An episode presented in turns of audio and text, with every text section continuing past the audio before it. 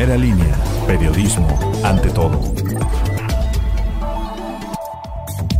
Hoy es martes 30 de marzo, para usted informa Hugo de la Cruz Sánchez, bienvenidos al podcast de Primera Línea. Agentes de la Policía Estatal detuvieron a un presunto distribuidor de droga identificado como José Manuel N., alias el Junior, de 28 años de edad, durante un filtro de seguridad en inmediaciones de la colonia Benito Juárez. Fue detenido con un arma hechiza calibre 22, con dos cartuchos útiles y 101 envoltorios plásticos de cristal. En medio de olores fétidos, basura y riesgos de ser contagiados de dengue, viven los pobladores de San Diego Chalma, tras la contaminación y peligro que representa para ellos el dren de Valsequillo, por lo que piden a las autoridades correspondientes los volteen a mirar. El comercio local de Tehuacán continúa sin recuperarse durante este primer trimestre, aseguró Jesús Ejacuri, presidente de la Canaco en la ciudad, quien urgió el apoyo de las autoridades a través de créditos blandos con intereses menores del 4% anual. Alrededor de cinco colonias y algunas otras zonas de la Junta Auxiliar de San Diego Chalma se encuentran sin suministro de agua potable, lo que dificulta el desarrollo en dicha población. El presidente subalterno Eliseo Ramírez Pacheco informó que existe un problema con el abastecimiento del vital líquido en lugares como Loma Bonita, Garambullera, San Isidro, Chapultepec y Xocotitla. Con motivo de la las investigaciones realizadas por los hechos ocurridos en el Osochitlán, en el que dos personas adultas y un menor de edad perdieran la vida y cuatro más resultaran lesionadas, la Fiscalía General del Estado solicitó, obtuvo y cumplió la aprehensión liberada contra seis personas presuntamente involucradas. Se trató de Simón N., Rodrigo N., Germán N., Rubicela N., así como Enrique N. Padre y Enrique N. Hijo.